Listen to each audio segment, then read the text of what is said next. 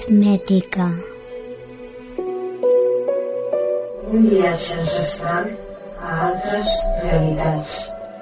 La recerca d'un origen. Àrea hermètica.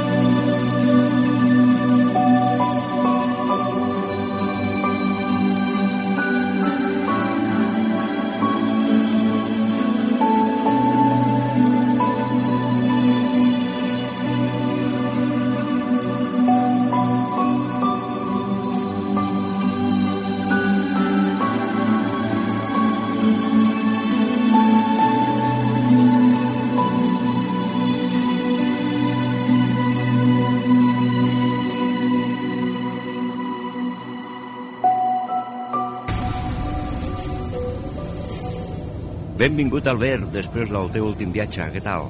Hola, benvingut, Josep. Bé? Sí, sí? Molt bé, molt... In... Actiu, molt, preparat?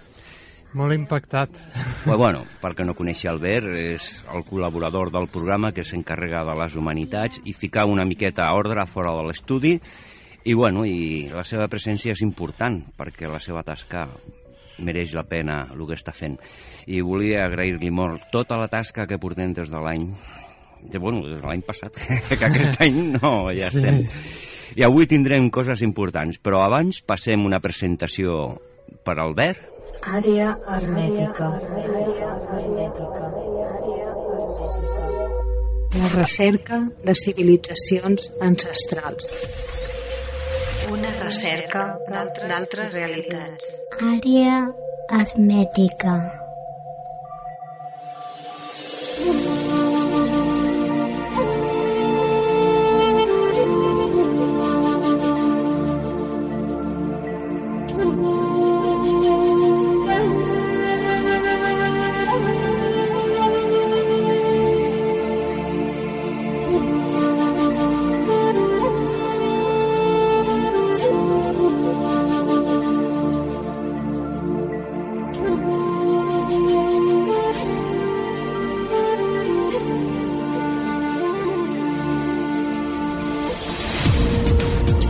Programa número 24. Avui al programa Àrea Hermètica, Albert Carol Vidal, amb més de 25 anys de recerca i investigació arreu de països de l'Àfrica i Amèrica, investigant xamanisme, cultures, cultes i l'estudi etnològic. I a la península té noció de secrets del Pirineu, a la banda nostra catalana com a la banda de l'antiga Occitània. Avui ens explicarà les anècdotes i aventures del seu últim viatge a Terres d'Oc i segur que porta sorpreses, sorpreses del món de l'altra realitat. Avui al programa Àrea Hermètica l'encarregat de les humanitats, Albert Carol Vidal.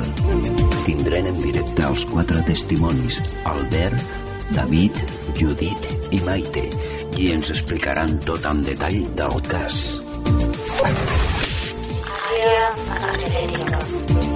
Una recerca d'altres realitats. De cara a les exposicions dels convidats d'avui, faran una exposició detallada però sense coneixement científic del que és el fenomen paranormal o fenomen extrasensorial i és difícil treure conclusions definitives del tema. Tan sols ens exposaran la seva experiència personal i si pot ser detallada però nosaltres no tenim els elements de judici perquè la ciència oficial no reconeix els fenòmens paranormals. Al programa, amb les exposicions que donem, no volem influir personalment amb l'opinió de ningú.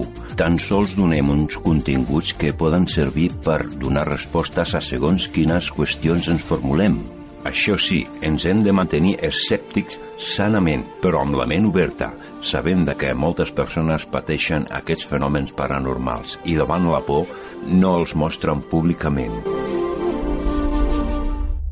Vinga, fes una mica d'introducció al que ens portes avui. Bé, jo ja vaig anunciar, no?, que faríem una, un, una expedició, no?, amb un grup. Sí, sí, la expedició de, bueno, del que portem de programa ja portes, en qüestió de no arribar l'any, ja portes quasi tres vegades, no?, a Terres Sí, Rock.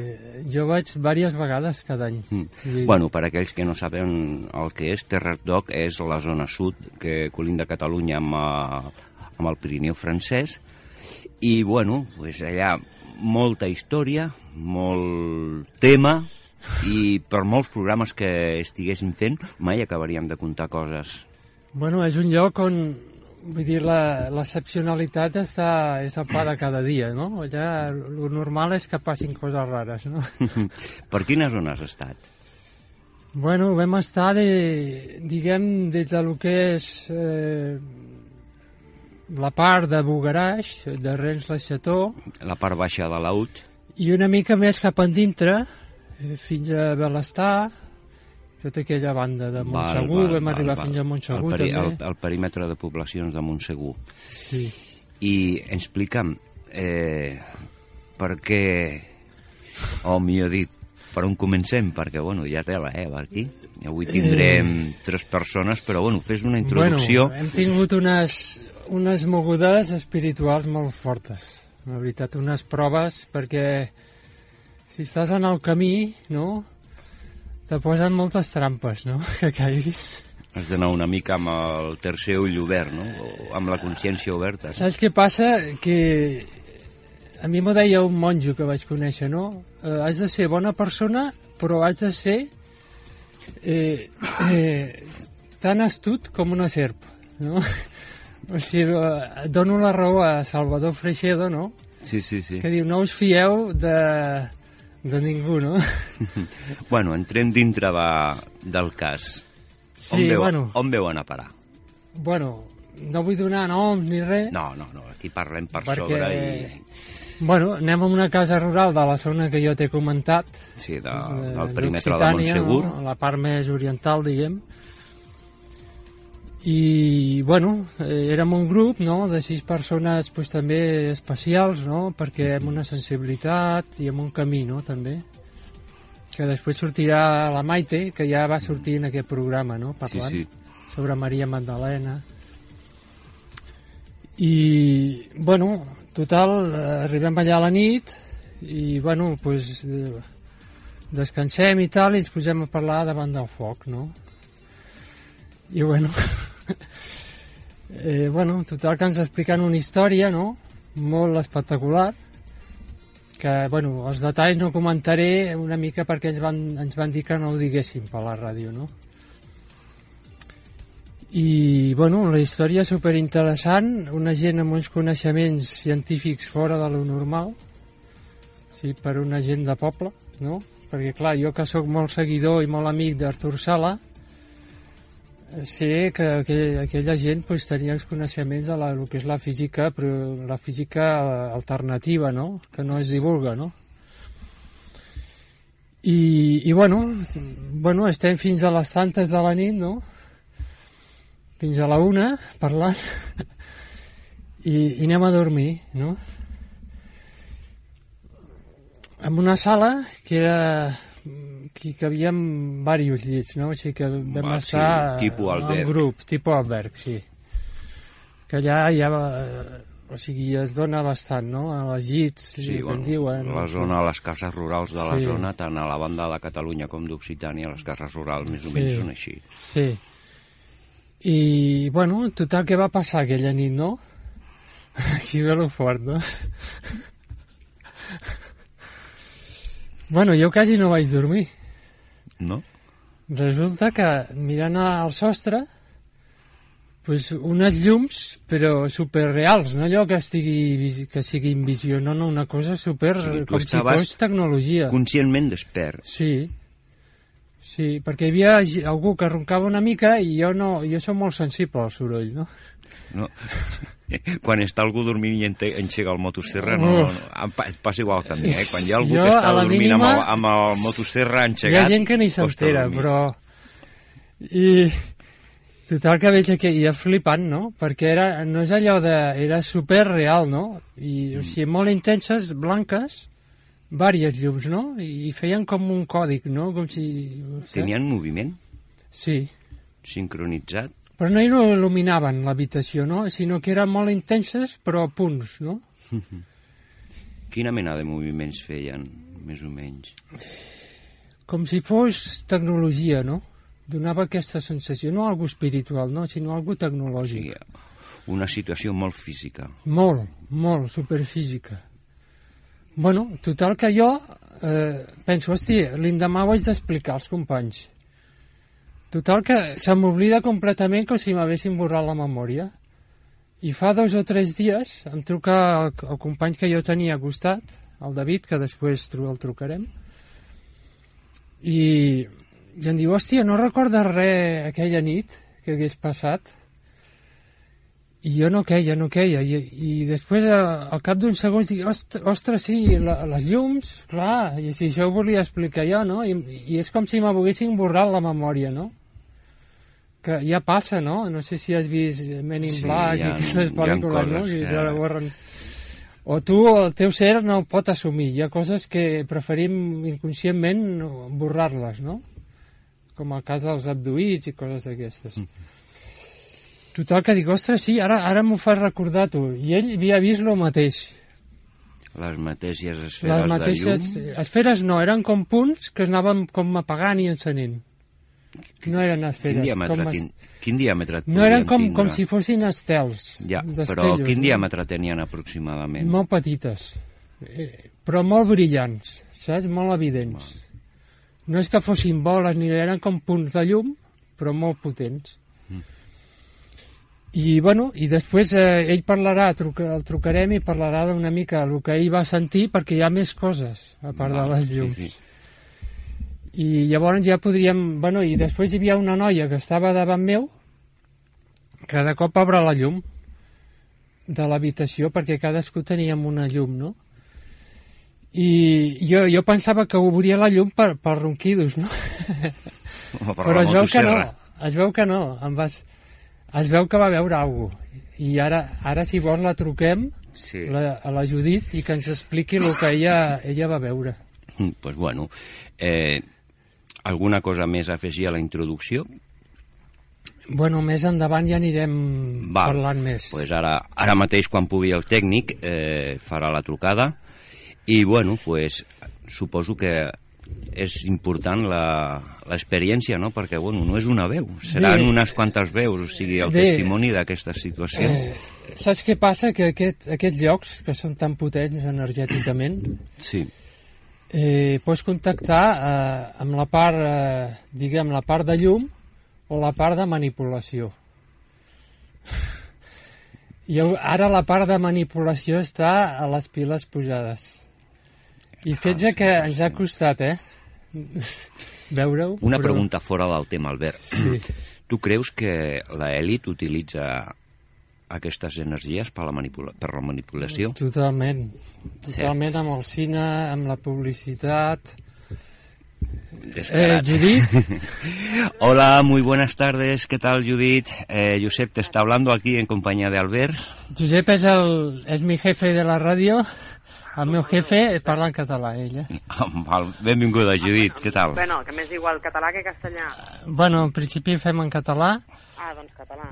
I, bueno, el Josep és... Eh, pots fer la introducció. Bueno, Judit és, és una de les persones que venien al grup, no? Sí.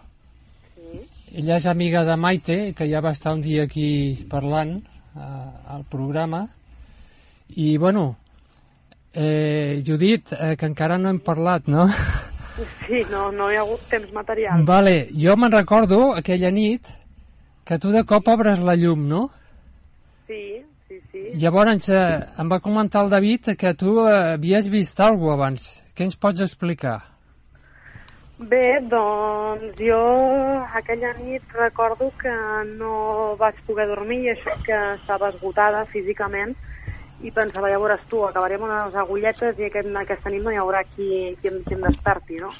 Mm. I no, no, va ser al contrari, em vaig eh, tenir una sensació molt estranya, vaig quedar-me com amb una mena així de, de, no, de semivigília, i recordo que tenia la sensació de que hi havia molt de moviment en aquella habitació. I allò que en un principi penses, bueno, doncs deu ser la gent que es deuen alçar per, per, per anar al lavabo o per, no sé, pel que sigui, no? I de cop i volta eh, sí que recordo que, bueno, que vau estar dos companys així, parlant un segon i tal, eh, fins que, bueno, doncs al final jo tenia una sensació estranya, estranya, estranya, i directament doncs eh, vaig decidir incorporar-me una mica al llit.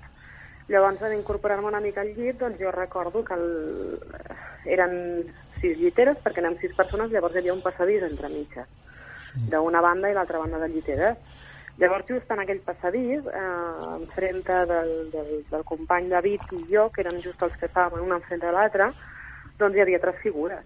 Tres Ostres. figures negres, tres figures bastant denses, Però color... i... Digue'm, digue'm. No, no, que quina apariència teníem? Com si fos ombra No, o... totalment humana, eren, eren com ombres però com en volum, era una cosa molt, molt estranya. Val, sí, sí.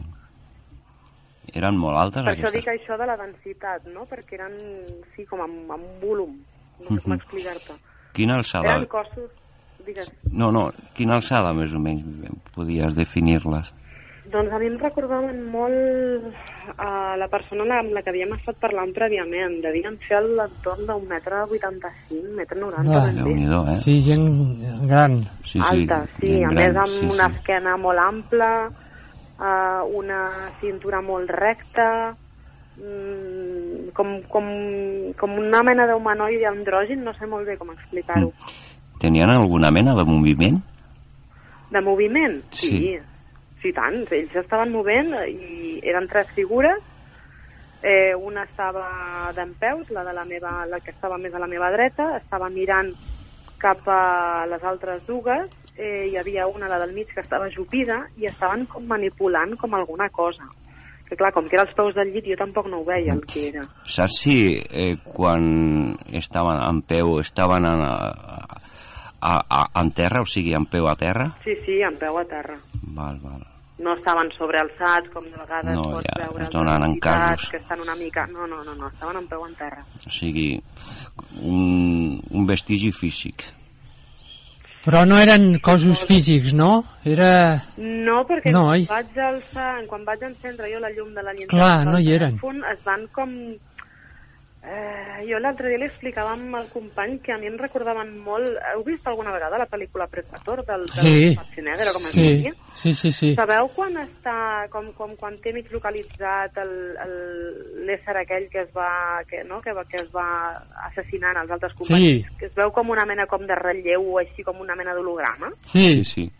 La Doncs difuminació hologràfica, no? sí. Sí, una cosa així, doncs es van dissoldre així, en quan van veure que jo els estava mirant, Ostres. que m'estava remenant i estava agafant el telèfon per, per ficar la llanterna, vaig veure que es dissolien com amb, amb, amb aquesta textura, sí, textura diria, que no sé definir-ho d'una altra manera.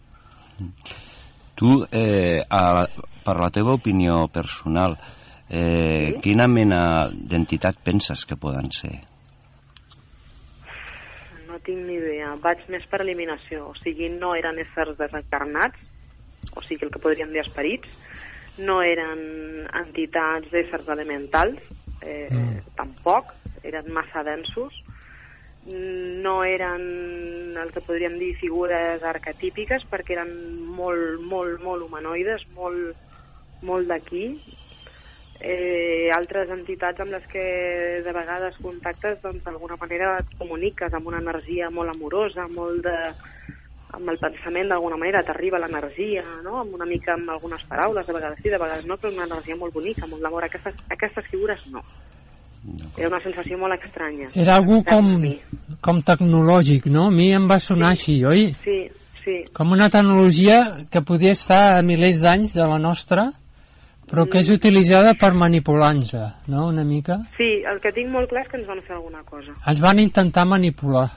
Sí, Bueno, que això és el que diu la Maite, que després parlarem amb ella. De Doncs... fet, alguna cosa ens han fet, perquè jo aquests dies posteriors he tingut dolors físics, he tingut sensacions molt estranyes, fins i tot he arribat, a ten- he, arri- he arribat a tenir la sensació de que m'estaven observant.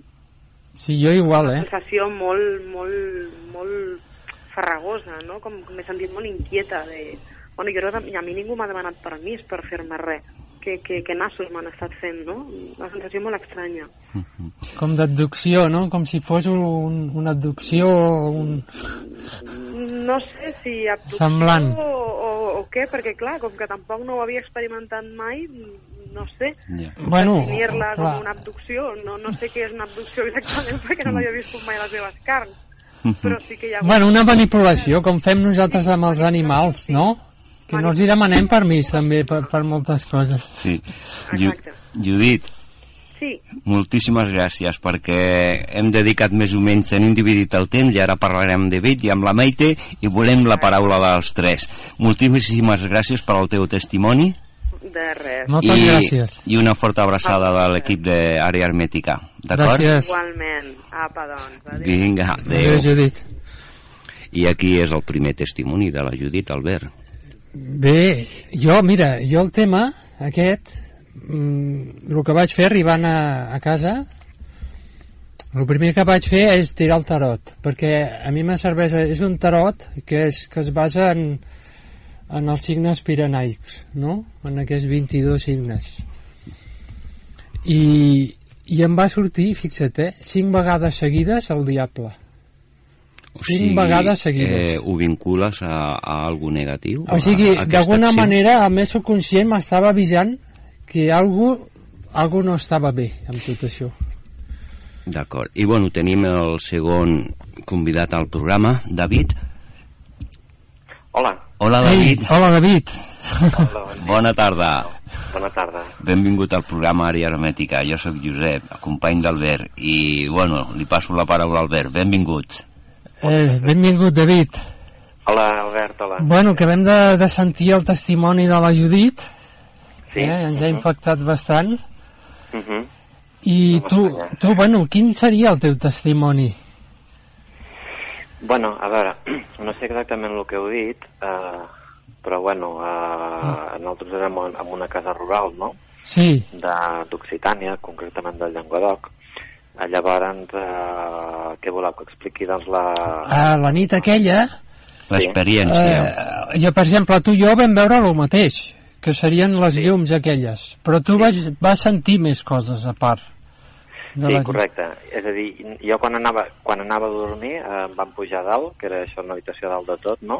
Mm. Llavors, eh, era, crec que a les fosques, llavors, eh, diguem-ne que l'habitació era rectangular, per dir d'alguna manera, llavors jo entrava pel passadís central, en el sentit que doncs, els llits eren a banda i banda de l'habitació.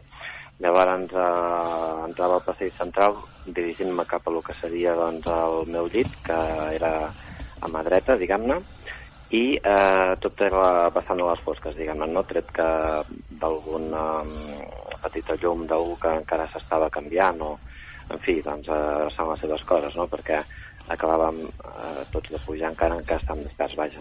Eh, llavors, eh, diguem dirigint-me cap al meu llit, eh, jo vaig, vaig a dalt, a dalt, el que seria el sostre, just a dalt meu, és a dir, mentre jo anava caminant, pam, pam, pam, tres, tres flaixos, tres o quatre, no sabria dir, potser més de, potser més de tres o tres, quatre, cinc flaixos de llum intermitent, pam, pam, pam, seqüencial, vull dir, Sí, sí. com una, una llum d'uns 10 centímetres, oi? És Sí, almenys, sí. Albert? Sí, sí, coincidim amb la descripció totalment. Sí, i crec que el lloc també, de fet, que era més o menys, eh, bueno, molt a prop dels nostres llits, no? Sí, al mig de la sala. Al mig de la sala, sí, sí. I, bueno, en, en aquest sentit coincidim tu i jo, l'únic que el moment em penso que era diferent, perquè jo diria que el vaig veure a principi de matí Sí, i, i, i tu... I no sé jo si- més al final de la nit. Tu és al final de la nit, d'acord. Uh -huh. I, bueno, eh, jo en aquell moment no li vaig donar importància perquè vaig, vaig dir, bueno, això deu ser una, una llum aquí d'emergència, alguna cosa que no funciona bé o que està mal tancada o no ho sé, que, que l'acaben de tancar la llum i encara té una mica de, de resistència i bé, no li vaig donar més importància, diguem-ne, no em vaig anar a dormir. I, i llavors eh, a, a la nit va passar una altra cosa, que tampoc no li vaig donar gaire importància perquè doncs entra dintre de les coses que poden passar, diguem-ne, suposo, o de les percepcions subjectives, però eh, doncs uns dies després, parlant amb una altra persona eh, que ha dit del grup, eh, doncs me'n vaig adonar que sí que les dues coses doncs, havien estat eh, realment importants perquè una t'havia passat a tu també i l'altra a l'altra persona, no? Clar. I que voleu que expliqui l'altre, potser, doncs, o... Eh, bueno, sí, el que tu vas notar al peu de... als teus peus, no? Al passadís central, no? Què vas notar? exactament. Exactament. Bé, durant, bé, durant tota la nit eh, jo diria que, ja us ho vaig dir, diguem-ne que notava com si hi hagués algú a l'habitació, diguem-ne, més, per, més persones. Mm, no desca és a dir, no em feia por en el sentit que doncs, pensava que podia ser doncs, vosaltres mateixos o, o les persones que s'ocupaven de la, de la casa rural que venien, venien a portar-nos coses o coixins o en fi, llençols o arreglar coses diguem-ne durant la nit. No li vaig donar més importància però clar, parlant després amb tots vosaltres i, i, que, i em vau dir que ningú, que ningú ni va anar al lavabo ni es va aixecar ni tal cal doncs clar, llavors eh, aquestes coses que vaig sentir doncs sí que eh, eh, doncs preocupen una mica, no, diguem-ne i res, doncs seria eh, amb la descripció de l'altra persona, eh, doncs devien ser les 4 de la matinada aproximadament, Mm. i, i llavors era... jo estava mig despert, eh, estava mig despert i, bueno, eh, allò que diria que fins i tot que vaig sentir amb, amb, amb l'orella, diguem-ne, gent que, que és això que dic, que durant tot, en diferents moments de la nit se- sentia gent que dansava per allà, que, que, que moviment, diguem-ne, no? Sí. Uh, no, I llavors, en concret, en aquest moment en concret, eh, doncs, eh, quan va obrir l'altra persona la, el, el flash del seu mòbil per uh, aviam què passava, Sí. Jo vaig, eh, bueno, em vaig sentir alleugerit, diguem-ne, no? Vaig sentir alleugerit perquè és allò que sents com si algú estigués doncs, allà, diguem-ne, no? no? Mirant o guaitant o algú, alguna persona, diguem-ne, eh? No necessàriament algú que sigui de fora d'algú, una persona que està dreta i desperta, diguem-ne, que, i que està fent alguna cosa allà, no? I llavors, eh, bueno, l'altra persona que aparentment és una de l'altra, una dels altres que, que ha tingut aquesta experiència, doncs parlant-ho després amb ella, doncs, eh, en fi, doncs coincideix tot, eh, tot el que, Tot, el que va passar, no? David, Sí, digues, Josep. a, aquestes presències et donaven bona o bona sensació o... A veure, no, a mi no em va fer, diguem-ne, no era por, por, diguem-ne, mm, era més aviat una inquietud, eh, en el sentit que no era com una presència necessàriament eh, una entitat eh, o alguna cosa així, no, més aviat seria com alguna cosa que és allà, alguna persona, no, alguna persona, eh, parlant de, alguna persona que és allà eh, vigilant o fent alguna cosa, diguem-ne, o en fi, que, que, que ja dic, fins i tot podria ser una persona de, de nosaltres mateixos, no?, que estava desperta, no? Sí, sí. Però finalment, eh, parlant amb tots, eh, doncs no, perquè ja vaig, com ja he dit, doncs tothom dormia, no? I no, por, no, més aviat com una inquietud de veure què, què passa aquí, no? Uh, ara, jo en aquell moment, per què no li vaig donar importància? Perquè vaig, vaig pensar, bueno, potser és la meva imaginació, en fi, uh, aquelles coses que a vegades t'aixeques a la matinada i tens, i tens una certa inquietud i no hi ha res a l'habitació, però doncs podria ser com, diguem jo què sé. Però tu eh, notaves sí, que estaves despert.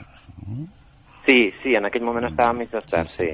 No, Sí, sí. a vegades s'han donat casos de que entremig del somni ha Sí. succeït alguna no? però que no saps si estaves somiant o... No, perquè vam veure tres persones, Ja, no ja, mateix. ja, ja. Eh, No, és clar, sí. és impossible. És per, per la paraula seva que, que, que ho verifiqui també.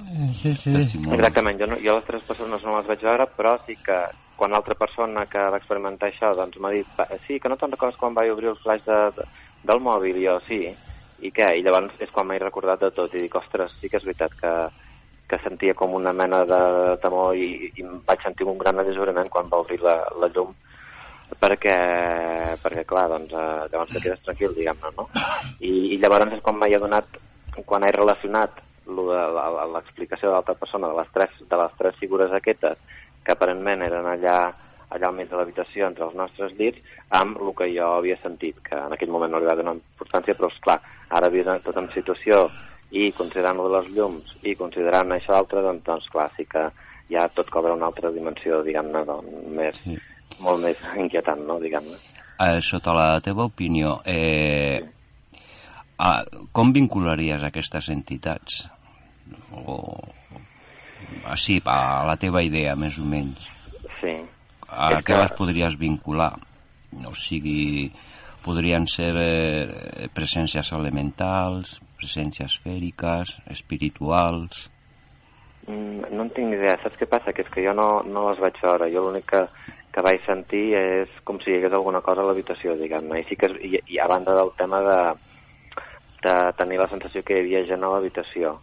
Però no per veure-ho, eh, sinó per, diria, a veure, si no m'equivoco, diria per, per sentir. És a dir, és allò que acaba la nit i, i tens la sensació que hi ha hagut gent a l'habitació, però no, no necessàriament de...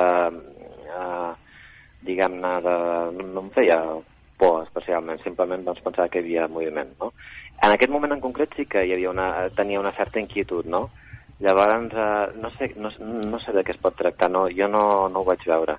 Eh, clar, d'acord amb l'altra persona que les ha vistes, doncs eh, sí que serien uns éssers eh, eh, físics, no? O, o bastant físics, si més no, no? Pel, pel que m'han explicat. Sí, similar a el que, que havia comentat Judit.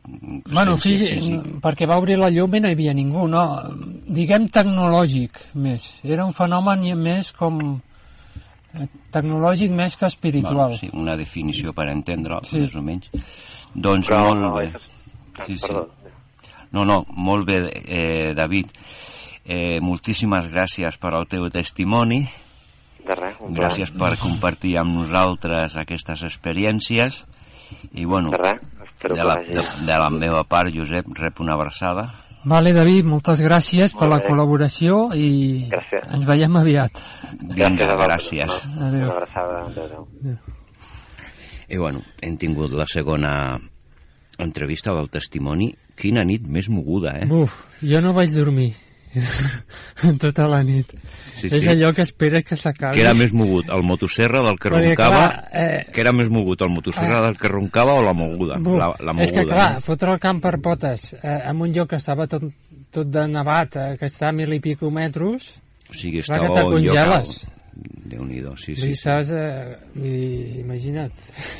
I ara tot seguit tindrem a Maite, que bueno, Maite ja va passar Ui, per al programa. I, i Maite ens aquell programa va ser bo, eh? També ens explicarà l'altra part del viatge més, més espiritual de, de lo que anàvem seguint, no? Diguem, de la família real i tot això.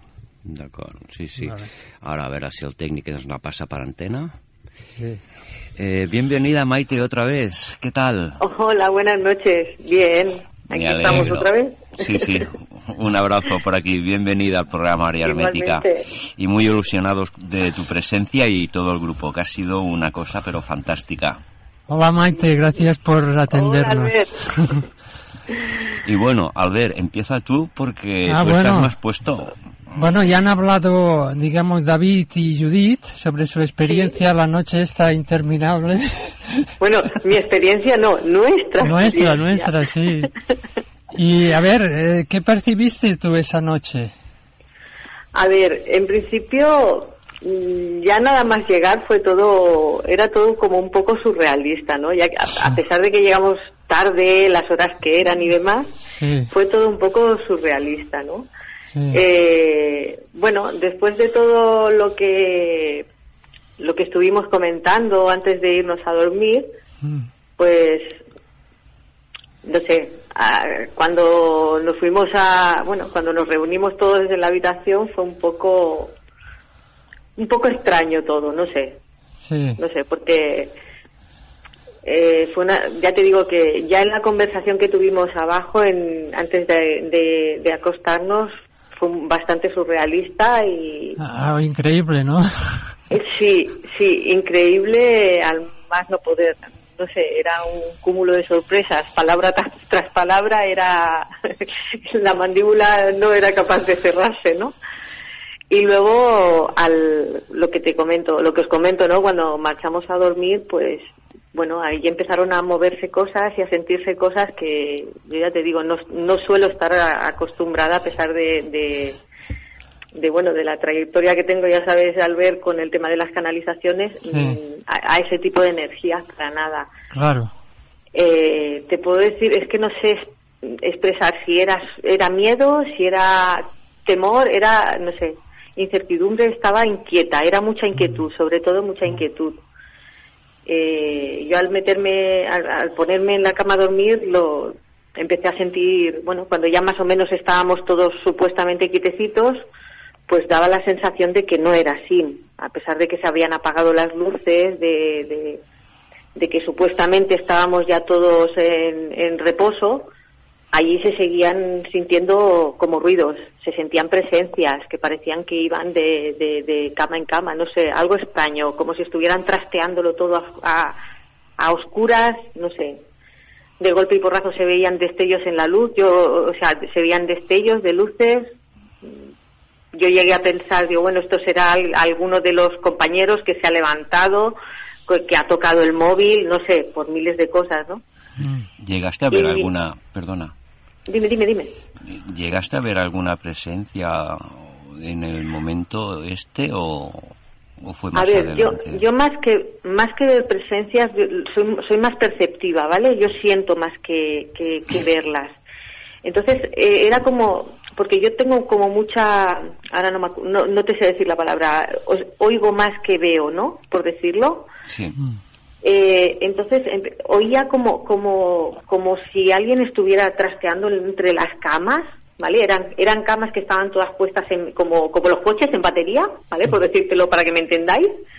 Y entonces eh, parecía que estaban moviéndose entre las camas. Pero bueno, siempre piensas, como éramos seis personas, siempre piensas, pues uno se habrá movido, el otro se ha- no se habrá movido. Y entonces, ya te digo, mm, intenté no, porque íbamos muy cansados y yo lo que quería era dormir y descansar pero lo que era evidente era evidente, o sea, los sonidos en mi, en mi cabeza estaban, yo los oía. Lo mismo que también mm, vi algunos destellos, pero como os comento, mm, mi sensación fue esa, digo, bueno, será alguien que estará habrá cogido algún móvil. ¿Tuvo y la alguien? sorpre- Sí. Dime. ¿Tuvo alguien eh, más del grupo de los seis, aparte de Judith, David, tú y Albert? Eh, ¿Los demás también tuvieron la sensación de la experiencia? Quedan ver. dos. Quedan dos. Hablo Quedan de estas dos. dos. A ver, mi, estaba mi marido, Valentín, lo que pasa que él iba agotadísimo y, a ver, eh, él es sensitivo, entre comillas, ¿no? Él es bastante escéptico, él siente a su manera, no, no iba receptivo, él estaba muy cansado, entonces él, cuando se pone a dormir, se pone a dormir, ¿vale?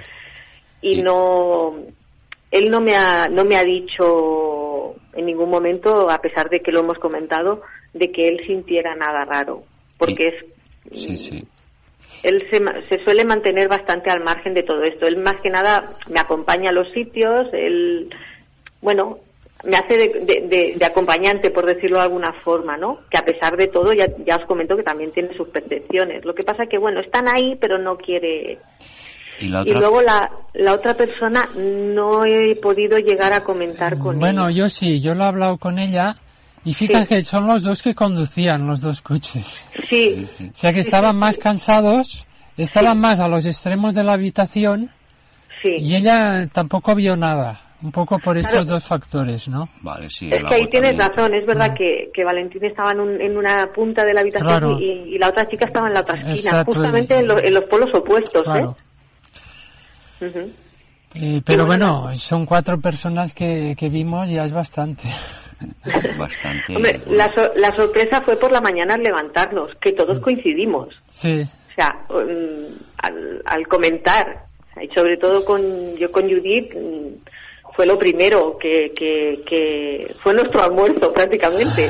¿Has visto esto? ¿Has sentido aquello? Y, ostras, pues pensaba yo que, porque es lo que te digo, siempre hay un rezagado, ¿no? Que tarda más en, irse a dormir y siempre piensas, pues, pues no, habrá sido aquella persona porque no quieres dejar eh, no sé, influenciarte por todo lo que has vivido anteriormente, porque aparte es, es que es lo que comentábamos, ¿no? Que, que fue un viaje muy intenso, mucho, mucho, de visitar lugares muy especiales, con una energía brutal. Ya te digo que íbamos, como yo digo siempre, iba con el wifi a tope.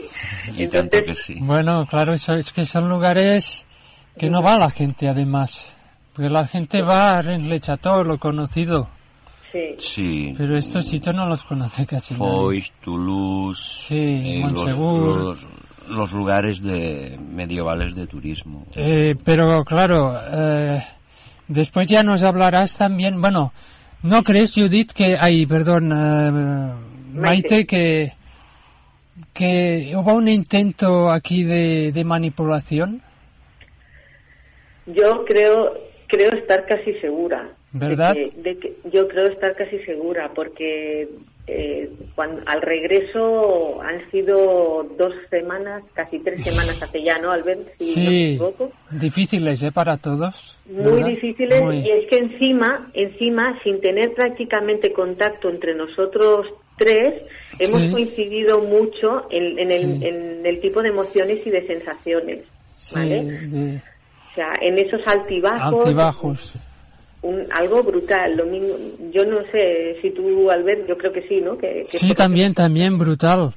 Y lo- por eso que yo lo que quería decir es que esta gente, no sé si son de aquí, de fuera, pero tienen una tecnología que no podemos imaginar para manipular a la gente de abajo, que somos nosotros. sí, Y eh, sobre todo la gente que está en el mundo espiritual es muy susceptible de caer en sus manos, ¿no? ¿No las, crees? pers- las personas más espirituales. Sí, porque tiene un conocimiento de la psicología humana bestial.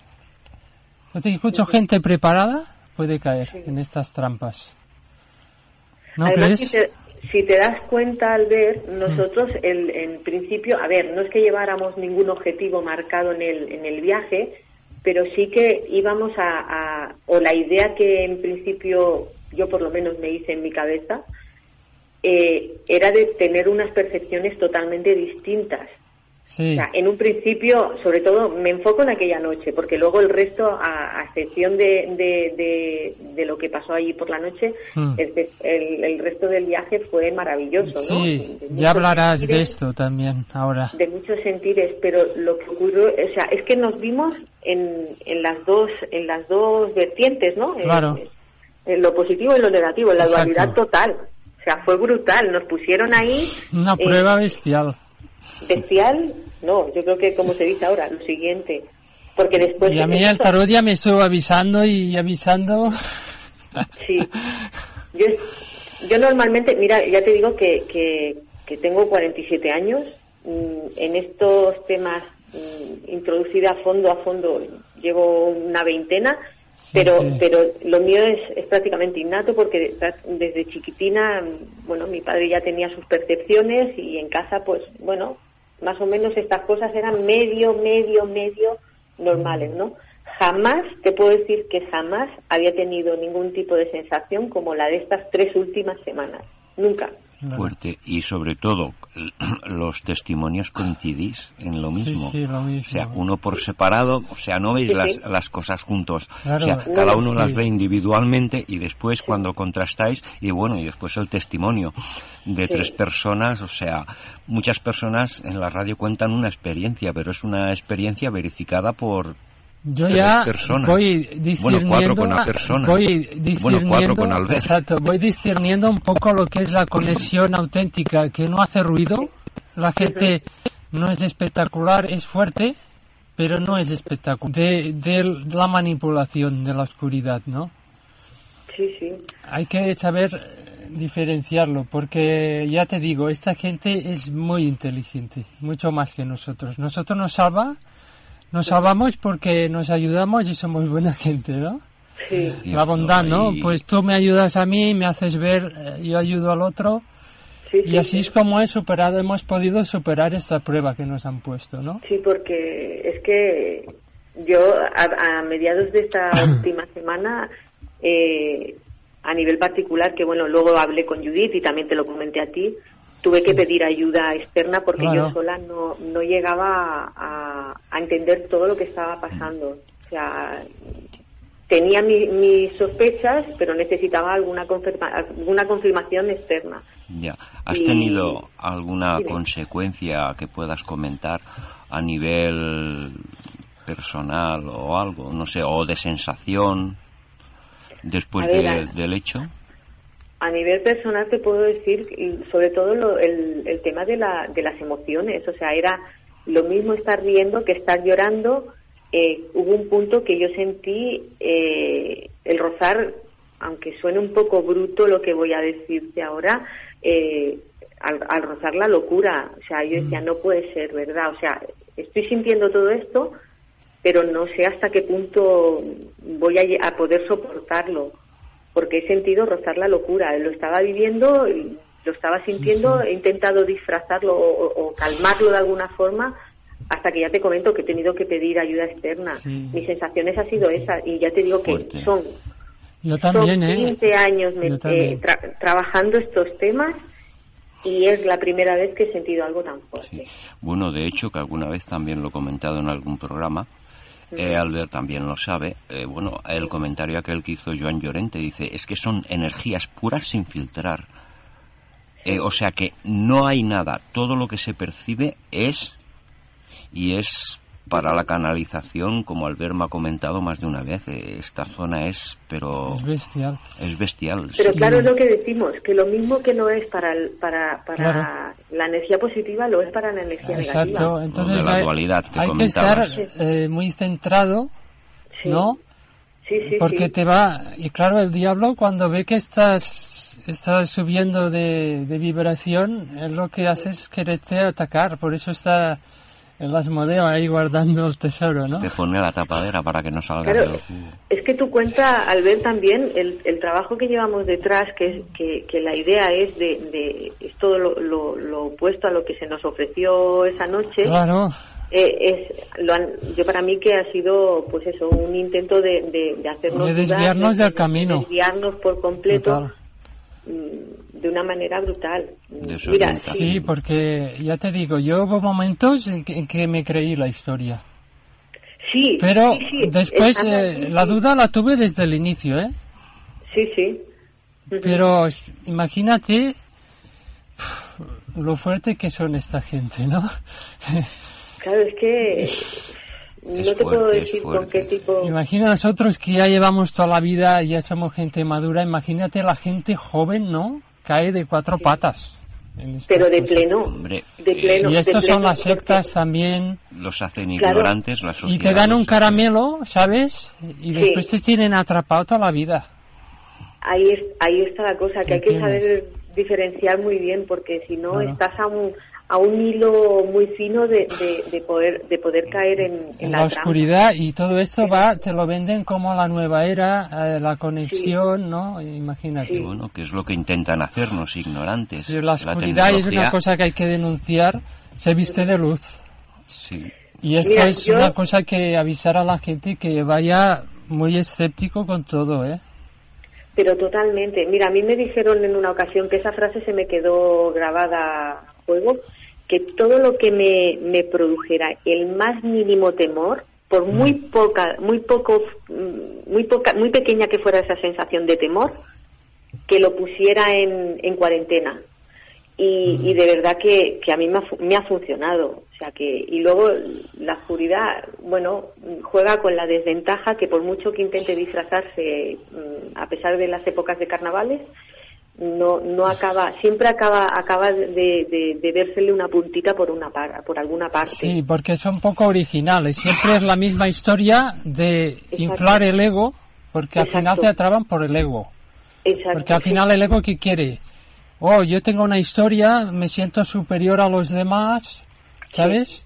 Sí, sí. Y por ahí te atrapan. Por el poquito ego ahí que está escondido, ¿no? hay un- bueno, incluso la publicidad utiliza el ego Claro. para, para Yo- adoctrinar a las exacto, personas. yo no soy tonto, yo los soy que más superior a los caen- demás. Y los que más caen, creo yo, son lo- los Es adolescentes. que son poco y poco originales Sí, bueno. ¿eh? esta gente también. Es una edad de experimentación. Por eso es importante el hablar las cosas entre los compañeros, porque entonces, por eso los cátaros iban de dos en dos, porque uno siempre decía, oye, que te equivocas, ¿no? Sí, ¿no? Sea, si hablamos la gente, nos comunicamos, es más fácil llegar a la, a la verdad, ¿no? Un poco. Y oye, eh, háblanos un poco de la parte positiva del viaje también, antes de que se nos acabe el tiempo, ¿no? A ver, eh, los sitios que fuimos, fuimos a una capilla en ruinas. eh, Sí. ¿Qué sentiste allí? Uf, ¿me estás hablando de, de las últimas visitas que hicimos por la tarde? Sí, exacto, cuando ya se ponía el sol. Sí, sí.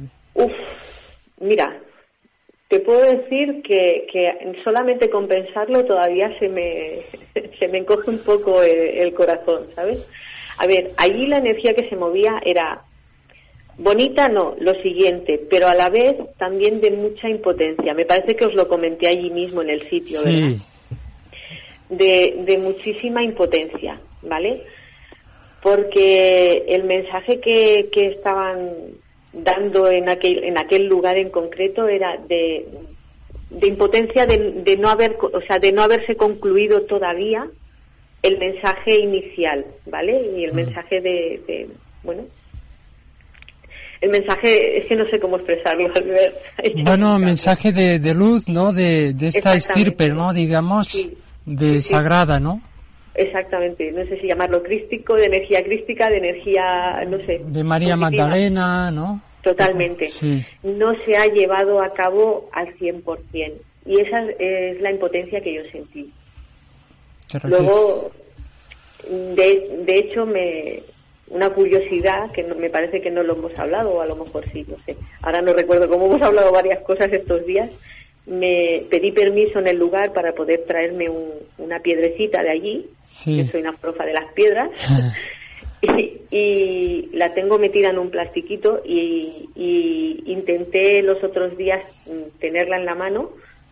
Y te puedo decir que estuve todo el día revuelta con una tristeza tremenda y he pensado, bueno, mm, ya está, la he dejado otra vez en un lugar guardadita, en, un en el cuarto, porque el, el mensaje volvía a ser el mismo, que la tristeza, o sea, la, la impotencia de, de, de que no se haya, después de tantísimo tiempo y tantos años, Claro. tantos siglos, no se haya podido concluir, ¿no? Pero que ese era nuestro cometido, al ver. Claro. O sea, bueno, nuestro es y el, el de- mensaje de, de cristianismo primigenio, ¿no? La gnosis, ¿no? Exacto, sí. No después todas las historias que se han ido metiendo encima, ¿no? No, no. O sea, el mensaje inicial es puro amor. Y de, Claro. a- de ahí no, es- eso es inamovible, o sea, por lo menos para mí. Ahí ¿Vale? Dime. No, te iba a comentar de que en la zona de Occitania había, nos remontamos a la época del catarismo, había una zona que era más en la zona norte, que la práctica que tenían era dualista, pero en cambio en la zona de en la zona sud del sudeste del Sabartés, bueno, sería lo de las cuevas iniciáticas, ahí solo eran Bueno, era, una- era más gnóstica la tendencia. Mm. Una era de más de Zoroastro, de Manes, y la otra más gnóstica. si solo creían en uno, en En cambio un en, dios. en el otro dos. Era el dualismo absoluto o el mitigado, digamos. Bueno, claro, es que dentro del catarismo había muchas tendencias. Sí, tanto desde León Exacto. para abajo. Bueno, digamos que el tema del Pirineo, el catarismo fue, fue un nombre que tomó en esa época, ¿no? Pero ya la tradición espiritual se remonta a la prehistoria, ¿no? Muchísimos años. Ah, entonces, eh, otra, otra pregunta. Eh, fuimos a la montaña de Bugarash. ¿Qué sentiste Sí. allí? Allí fue magia en estado puro. Allí fue magia en estado puro. Allí fue donde se donde recibí la, los mensajes más más fuertes, más con bueno y concretos, ¿eh? O sea, Sí. se, se dieron unas pautas para poder ayudar a, a otras personas a bueno a lo que ahora normalmente le están llamando despertar, ¿vale? Mm, y, y bueno, mm, a seguir con, para poder seguir con la labor.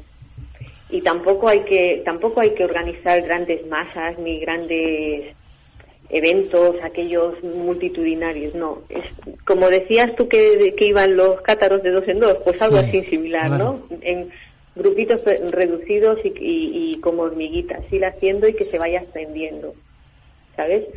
Y allí, se re- bueno, recibí un mensaje, pues eso, de, de- de esperanza, de que se puede conseguir, de que se puede hacer, y bueno, tú has visto parte de ese mensaje, ¿no?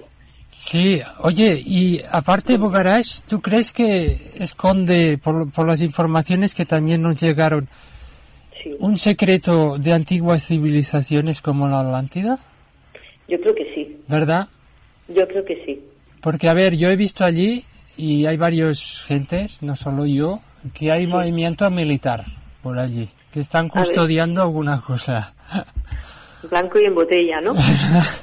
Bueno, ya, ya tenemos Y han tapado según qué entradas, según qué accesos. Eso lo Sí. podemos remontar, eh, bueno, que en un programa que, emi- que emitimos por podcast, que no se emitió por la radio, una operación, la operación Lucifer, Y taparon, estuvieron bastantes años y taparon cavidades y la excusa al pueblo cuando veían mucho militar era que estaban eh, buscando un yacimiento del neolítico. No, a ver, por los datos que tenemos, ¿no? Que, que no es tampoco eh, definitivo, ¿no? Parece ser que, que podría ser, como hipótesis, ¿no? Por, por el mismo Agustín Andreu hablaba de la Atlántida en relación a Eh, que allí haya vestigios de una civilización anterior, que ellos eh, no quieren que, que se sepa. Por eso han cerrado los accesos. Ellos tienen un acceso que está vigilado, que es la parte Nada más que que el hecho, está menos visitada de la montaña. nada más que el hecho, no haya un acuartelamiento, pero que haya presencia militar, ya, ya entras en la Ya duda. dice mucho, ¿no? Sí, sí, Sí, entonces eh, yo ya tengo unas indicaciones y tú también, Maite, pero bueno, Sí. ya es cuestión de... Yo vi- ya te digo, y hasta aquí puedo leer, ¿no? Bueno. Es que- Bueno, Maite, vamos acelerando un poquito, que ya nos quedan dos Sí. minutos de programa. Si nos Venga. quieres comentar algo así rapidito, porque se nos acaba el El tiempo. pueblo fu- donde fuimos primero, eh, San Martín, sí. eh, ¿qué, te, qué, te, ¿qué te dijo allí? ¿Qué es que El recibiste? San, San Martín de Lis eh, es, es, es precioso también y ahí hay una energía eh, pura, pura, pura, pura y, y súper auténtica. O sea, es amor puro. Allí hay un- unos, unos recuerdos iniciales también brutales. Eh, bueno, la- las visiones que yo tengo de allí es de ver de, ver campos campos de cultivo, eh, familias súper felices tra- trabajando y niños corriendo de una manera de una manera eh, discreta a la vez, pero a la vez muy libres, ¿no? O sea, Bueno, yo a este pueblo fui por, porque tuve un sueño, ¿no? sí, Eh, pues bueno, ya sabes lo- el mensaje que tienes. sí, sí, ya me diste mi mensaje, sí. Bueno, Maite, muchísimas Bueno, gracias, Gracias a por vosotros. contarnos tus experiencias, tus explicaciones y compartir tu conocimiento con nosotros y la audiencia. Y esperamos Bueno, tenerte otra vez por el programa. ¿De acuerdo? Vale, gracias Maite Venga, y, seguimos en contacto. Un abrazo Seguimos para ti y al contacto. grupo. Un abrazo. Igualmente, gracias. Saludos. I fins aquí el programa. Albert, se'ns ha acabat la història. Moltes gràcies per al programa d'avui, molt fort. Sí, I eh? el proper programa pues, ja tindrem A veure. Sembla Sí. que tocarà el Pablo. Ja El parlarem. Pablo fort també. Sí, sí. Vinga, rebeu una Vale. forta abraçada d'àrea hermètica i fins la propera setmana. Fins la propera...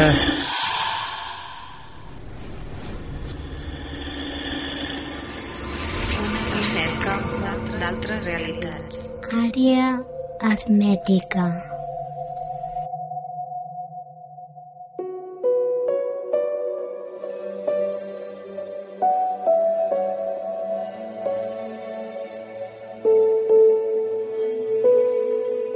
Fins aquí el programa d'avui. Gràcies per haver-nos escoltat. Fent un viatge ancestral del nostre origen.